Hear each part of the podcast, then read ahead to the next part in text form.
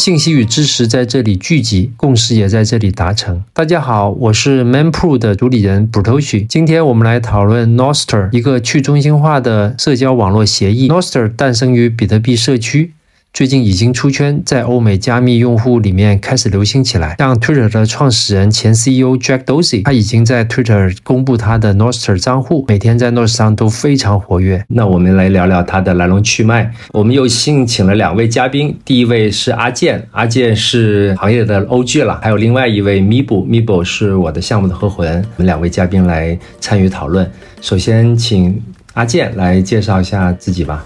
Mapu 播客的各位听众朋友们，大家好，我是阿健，非常高兴今天来跟大家一起聊一聊 Nostr 这一个新兴的，可以说是社交网络协议。那么我自己主要的工作是在做比特币领域的研究，我现在在给一个叫做 BTC Study 的网站做内容上的贡献。阿健比较谦虚了，我认识阿健其实是从很多年前在以太坊爱好者这个社区做的大量的工作啊。二一年、二二年，其实阿健也发表了很多比较重要的文章，特别是 EIP 幺五九九的一个讨论，引起了社区的反馈。然后去年的 Merge，然后我也听了阿健的一些关于 POW、POS 的一些观点跟讨论，非常这个受用。那另外一位是弥补啊，弥补也来介绍一下自己吧。Hello，大家好，我是尼博，很高兴来到曼铺的播客，然后感谢布特许的邀请。好，今天跟大家聊一聊 Nostr。其实我自己了解这个 Nostra 是从 Mibo 这边听到的。有一天晚上在我们的工作群里面，还是讨论了很久，因为 Mibo 是我的技术合伙人，他从技术的角度看到了这个协议的特点。那行，那我们先说一下这个 Nostra。那这个 Nostra 是啥啊？阿健要不要给我们讲一讲？Nostr 这个名字呢，它其实是一长串英文的首字母的缩写。那它的原本的英文的意思是什么呢？直译过来的话，就叫做靠转发器来去传输的 note 速记和其他的内容。然后在它的第一份的这个文档当中的话，他就讲到自己的目标创建一种抗审查的全球的社交网络。那么 Nostr 它特殊的地方在哪里呢？在于它从一开始的话，它就不是一个产品。就它不是一个哦，我现在要要用某个软件做出一个我的产品，然后你们去用，而是说我这是一套协议。这个协议它规定的是什么呢？它规定的是啊，转发器，也就是在 n o s t r y 当中，你可以把它认为它是一种服务端和客户端，就是用户之间去传输消息的格式以及这些消息的建构的这个方法。那么这是 n o s t r y 它本身是呃一套协议。举个例子，就像你发 Twitter 一样，我要发出一条消息，那么这条消息是带有我自己的公钥和我的签名的，然后加上呃一个它的这个消息的类型，比如说消息类型一，这是 Nostr 协议的大概的内容。就像比特币一上来先定一个网络，然后中本聪在写客户端，那这块也是先把这个网络定义好，然后有各种的客户端的开发，可以这么理解，对吧？对对对，其实这个理解非常的准确。我这里解释一下 Nostr 网络里面 relay 的概念，relay 可以翻译成中继或者转发器，它的作用就是把用户的消息进行转发。我们可以打个比方，就像一个布告栏，呃，每个用户都可以发布他的签名的消息。那在 Nostr 里面，就是用户用加密学完成，呃，签名，可以验证这个呃消息是特定用户发出来的。然后这个消息呢，会发布到呃若干个中继器 relay 上面，其他的用户就可以订阅中继器上面的特定用户的消息。中继器 relay 的能力，它其实就是做转发，它并没有权利，也没有这个能力。去修改用户的消息，呃，它唯一能做的就是屏蔽啊特定的用户。但如果他这么做的话，发布消息的用户可以去找其他的中继啊服务器啊，那订阅的用户呢也可以去换一个中继服务器去找他。所以呢，这是一个相当开放的一个去中心化的社交网络。那这个项目是谁创建的呢？其实这个开发者他的名字很难念啊，我就直接把它拼出来啊，F I A T J A F。因为它有个 fiat，我然后 JAF 可能是个缩写，就是他可能把法币干掉啊，但也可能是一个中东的名字，什么名字？对，我我也觉得这个猜测很有道理。然后这个作者他是一个非常活跃在比特币的开发社区和闪电网络，他他其实在闪电网络社区当中更加活跃。呃，他的个人的 GitHub 的主页很有意思，他一共有三百九十一个库。其中你看前面几页的话，一般说第一页的话，他的精力其实都是在 Nostry 这边，因为他有很多工作要做，他自己也在开发客户端，他自己也有一个呃网站是在做这个 Nostry 的这个 relay 的，大家在 Nostry 的这个协议上提出的各种想法，就他也在维护这个规范文档。现在如果对于普通用户来说，比如说我们的听众，他想用 Nostr，怎么样上手？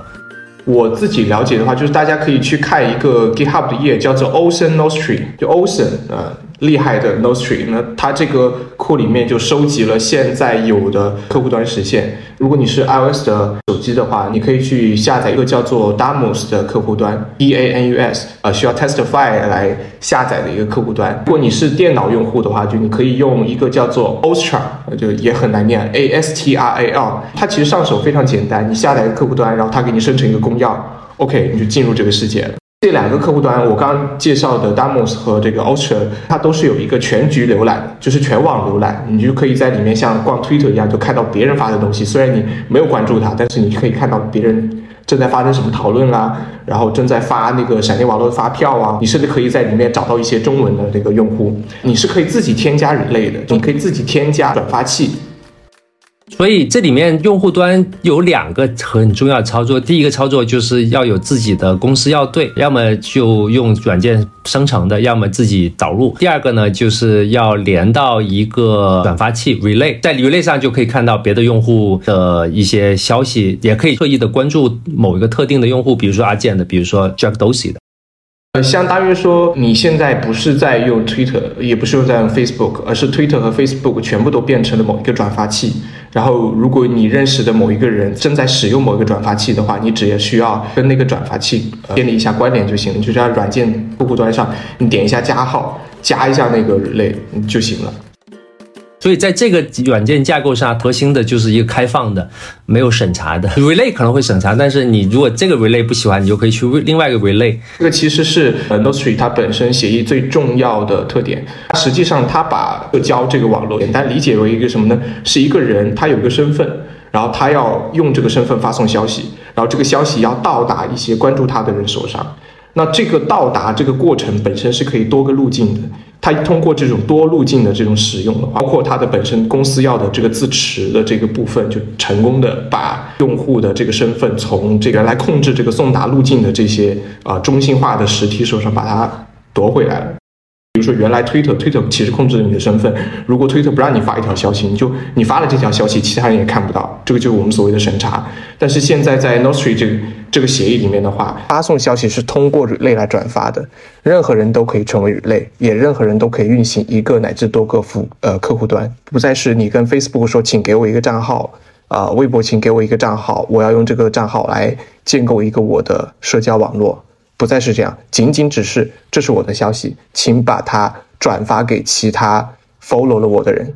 哦，如果你不转发没有关系，你不转发就不转发，我会去找其他人帮我转发，或者我可以自己建一个类来去转发。它跟我们之前社交网络的最大的区别在于，它不掌握你的身份，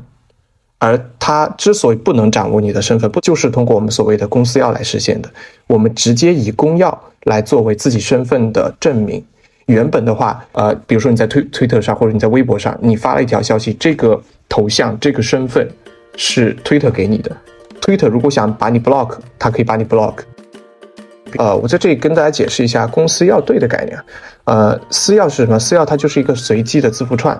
而公钥是把这个随机的字符串进行一系列数学运算之后得到的一串呃新的字符串。那么它们之间的关系是什么样呢？当你使用私钥去运行一个数学上的算法，对某一串数据生成一个签名的时候，别人只需要得到你的公钥和那一串是被你签名的消息，以及你的签名，就能知道这个签名是由持有这个公钥背后的私钥的那个人签发出来的。所以呢，它就可以很好的做到一个什么效果呢？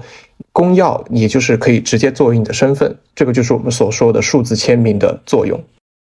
在 Nostry 里面，每一个用户他是怎么发送消息的呢？他先生成那条消息，然后根据 Nostry 协议里面的几个信息标准，就是说对消息做一些字段的这个定义，比如说这这条消息它的类型啊，这条消息要发送给谁等等，做这些定义之后，呃，就使用自己的私钥对这一串数据去生成一个签名。生成这个签名之后呢，这个签名会跟这个数据。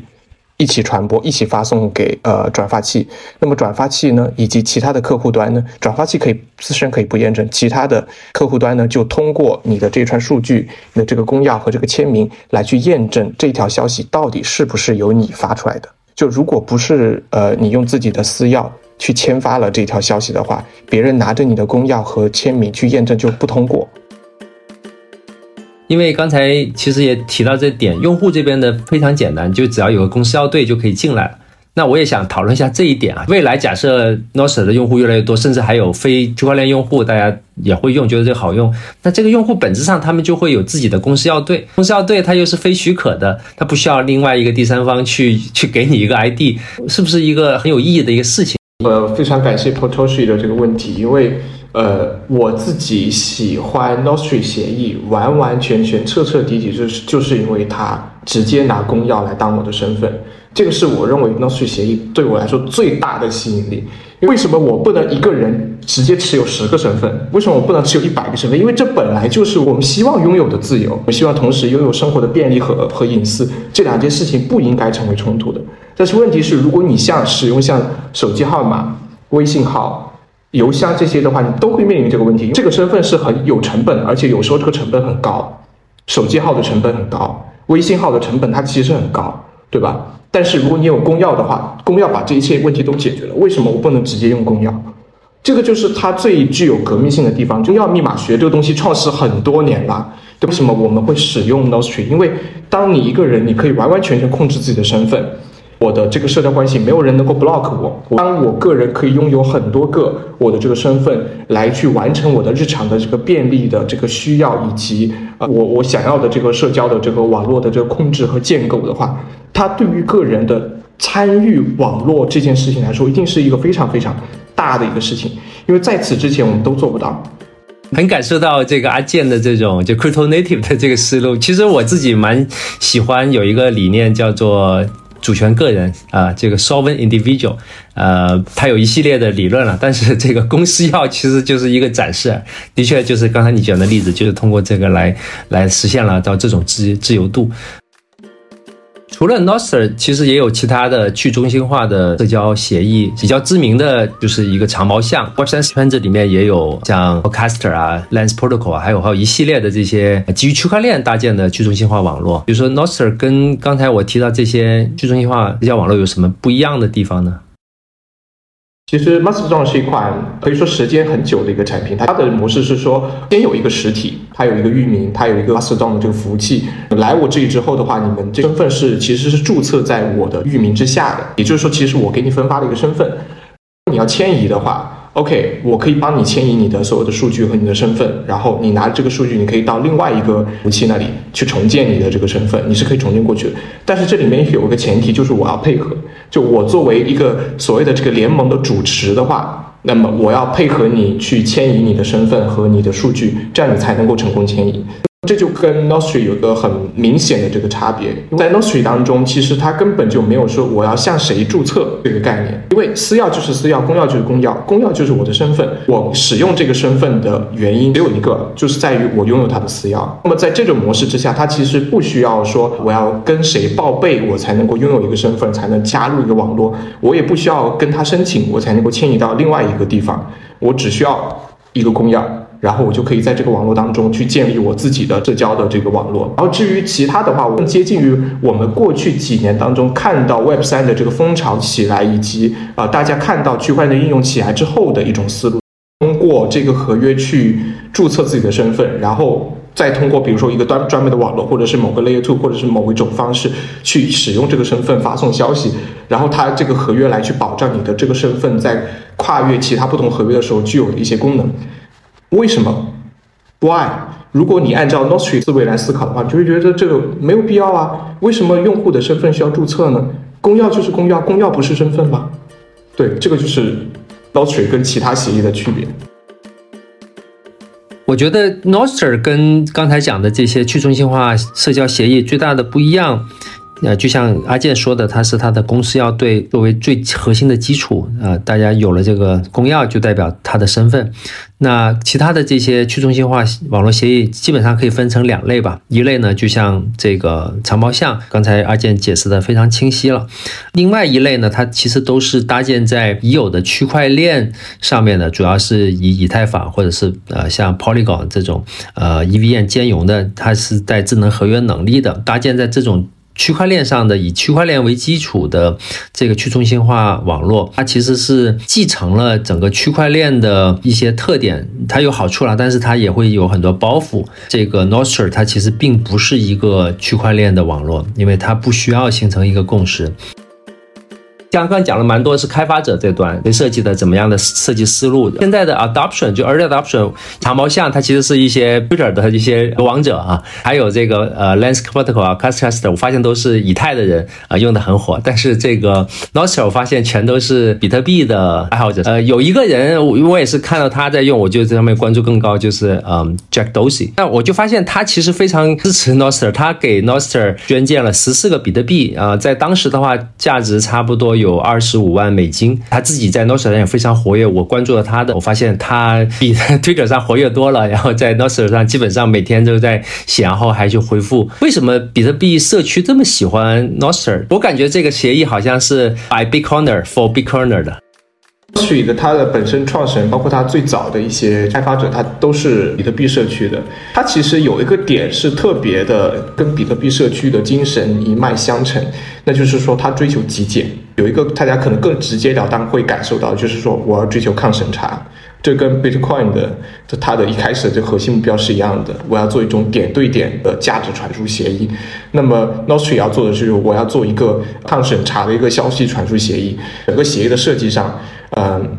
就是如果你接触现在的大多数这种社交网络的这个产品，你甚至想象不到 Nostr 它的协议居然是这么的简单，简单到比如说给大家举个例子，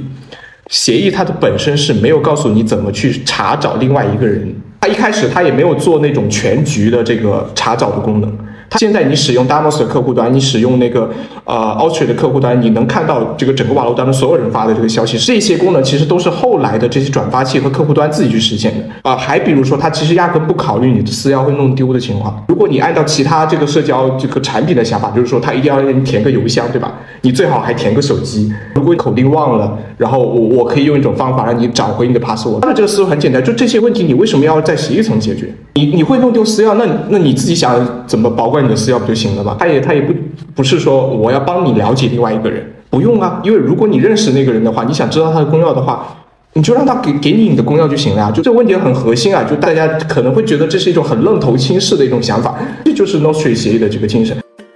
刚才听阿健讲的很精彩啊，在 Nostr 里面有一个很重要的一个点，它是做端到端加密，用了一个非常简要的方式去做，它就是用了现成的。这个端到端加密的库做了一个 share secret，然后再做了一个 AES，因为它是用成熟的技术嘛，大部分的软件它都支持。然后不管是浏览器也好，还是手机端也好，还是 relay 之间也好，已经经过验证了，它不需要再去自己做一套新的这种验证。所以我觉得它在这一点上就会让现有的工具马上就能接入进来。然后另外一个就是它还在体验上做了一个很大的提升，它要求所有的这个转发器 relay 都要支持 WebSocket 啊，即时通讯这件事情做到了客户端之间。我要订阅，我要去看消息发布，这个用户他使用的体验就不一样了，它是可以实现即时的消息传输，不用每次都去啊刷新或者是去点按钮。它这一点又会比其他的应用要更更进一步。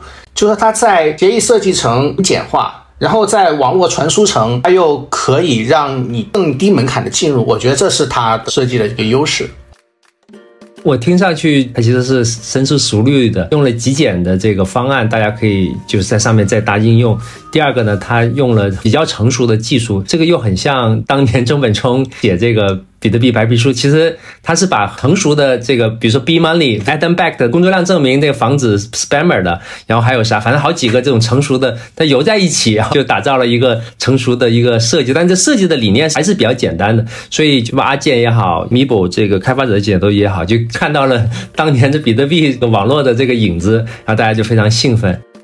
简洁的作用在于让 Relay 的。灵活性最大。两个意思，第一个什么是负担最小呢？就是，呃，我不在协议层去考虑这么多的话，你一个 relay 就一个服务端要向自己的客户端提供什么样的服务，完全由他自己决定。这样的话，他就可以做出最小化的产品，就是我只提供最基础的服务，其他这些服务你自己去想办法。这是这是这是一方面，就它的自就你做 relay 的负担最小。另外一方面呢，就是 relay 或者说客户端的开发的自由度最大，因为协议层并不规定你要去做什么，协议层只是告诉你你要发消息的话，你应该这样发，它的格式是这样的。那么所有其他这个东西呢，都不会必然的造成呃变成 relay 的负担，也不必然会变成用户必须要遵守的一些呃条件。举个例子，如果有人想要去做一个呃，比如说他想用呃用我们现在在密码学货币世界里面通行的所谓的 MPC 的这个方法，就是私钥分割，你用一个让一个服务端帮你保存私钥的一半，你自己拥有另外一半。这个时候，当你丢掉了这一半的时候，你可以通过比如说跟他发邮件。验证自己的身份，来去把那一半私钥要回来，然后这样的话，他可以，比如说，他可以重新组合成一个完整的这个私钥，让你重新能够用拿回自己的资产。这样的功能的话，呃，完全全可以用一个客户端去把它实现。就是也有可能以后会有人做这样的产品。当你需要某一种功能的时候，你不需要说服其他的开发者。你需要的，比如说你需要这样的这种私钥管理的这种功能，你不需要说服这个协议的协议协议的开发者，也不需要说服其他的 relay，你只需要自己做一个就行了。它的开发是会变成更加的免许可，就是说，你真正要做到免许可，一定是一定有一个前提条件，就是你的协议要足够简洁，不然的话，那就会变成大家就一直在改协议层了。这个协议层就变成大家呃变成一个集体协作的事情，它就不是一个你免许可随时可以做的事情。就举个例子，如果当你想要添加某一种功能，必须得到 Twitter 的同意，得到 Weibo 的同意，他不同意你就没有办法添加的时候。这其实是也就意味着，你想要的这个东西不会因为你自己有这个实现的能力和意愿而成为可能，但是免许可的话，它就会变成一个纯粹是由你自己的能力和意愿就决定的事情。这个对个人来说是最重要的。免许可其实就是我们在走向呃走向区块链和走向密码密码货币或者说密码学为基础的这个赛博空间的时候的一个。核心的价值，如果你不需要，如果你不想要这个免许可性的话，那么其实你完完全全可以可以待在，甚至甚至说不好听一点，就是躺在那个 Web 二点零或者说现在的这个世界里面足够了，因为互联网它已经成型了，会有不断出现新的互联网的企业和互联网的厂商来去给你提供各种各样的服务，但是他们并不必然能保证你自己对自己的身份的控制权，你对你的隐私的这个所有权。啊，你你想要某种特性的时候，可以不需要经过他人的这个同意，直接使用你自己的数据，直接使用你自己创造的啊东西，他们并不必然能保证这一点。而我们之所以使用密码货币，我们之所以走入区块链，就是因为我们追求这一点。Nostr 这个网络里面最重要的是两个角色嘛，一个是客户端，对吧？用户这端有需要加完密之后，消息发出去；另外一个就是 relay。那我有一个疑惑也是挺挺强的，想就请两位解答一下，就是为什么要跑 relay？因为比如说比特币可能矿工会跑了，然后普通用户也不跑了，这也不跑这全节点，全节点需要这个带宽啊，需要机器，所以它最后其实是这靠矿工啊或者是矿池这一个生态来去维护的。那 relay 毕竟它要消耗计算资源，现在跑 relay 的可能是用来发电吧，但是网络大的时候，用户量大的时候，你这个成本还是要付出的。那有没有经济激励？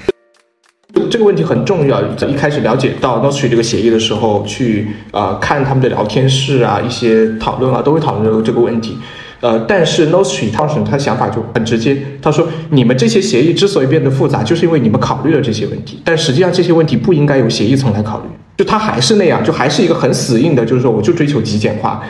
如果你作为一个 relay，你想从中赚钱的话，发现这个赚钱之道的方式不应该由协议来做。”你自己做，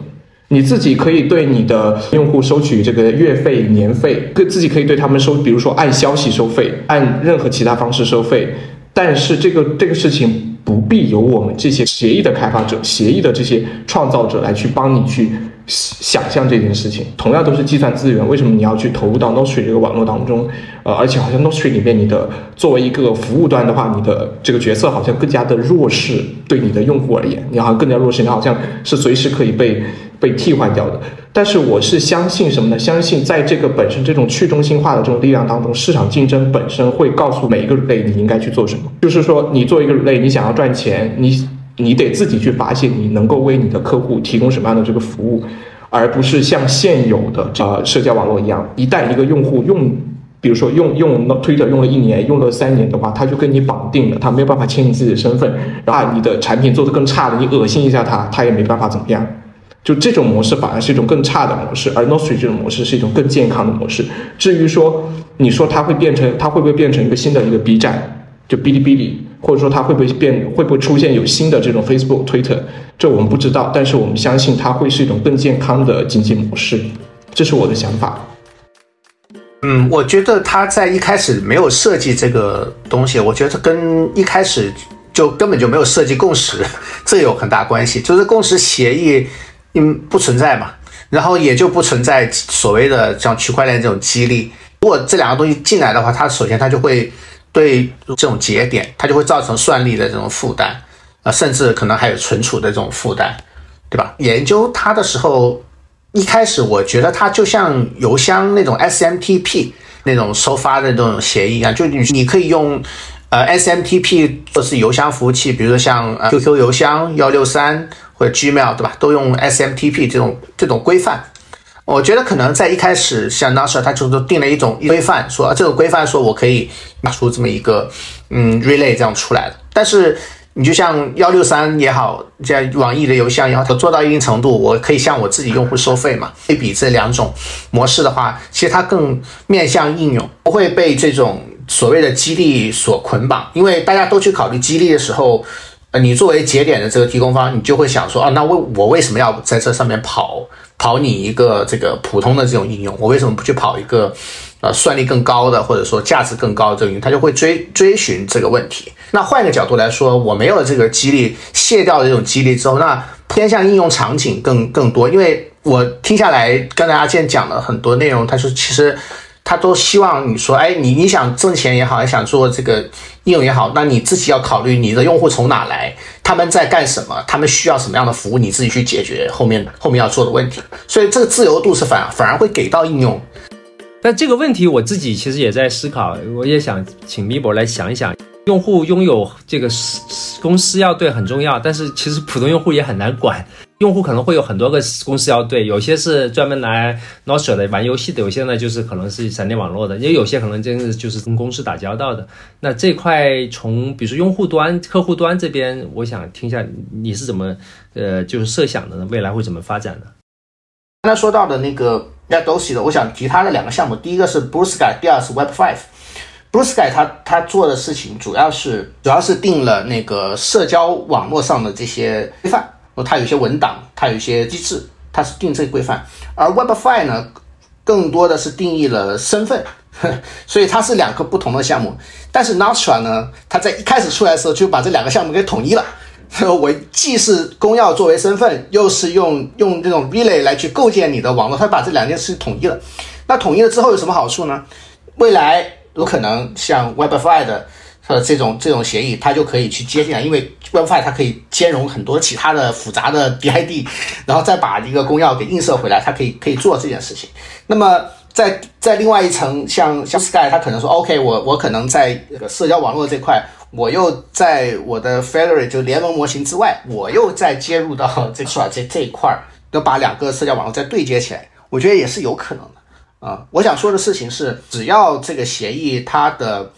规范足够精简，然后有一定的这个范围，能够让其他的生态能够接进来的话，我觉得它还是非常有可能去做大的啊。我这是我想说的事情。谢谢阿健，谢谢弥补。我们今天聊了非常多，从 Nostr 的这个来源去脉，它的技术上的特点，还有它的这个未来的发展，我们都讨论了。我觉得 Nostr 是一个很新的协议。它有非常非常多的可能性，呃，我我自己啊，包括阿健呃咪布，我们自己都有 Nostr 的这个呃账号，我们现在也在上面呃发一些文章或者关注啊，包括 Jack Dorsey 啊或者其他的一些呃，目前以比特币开发者为主，比特币社区的人为主啊，但我们也希望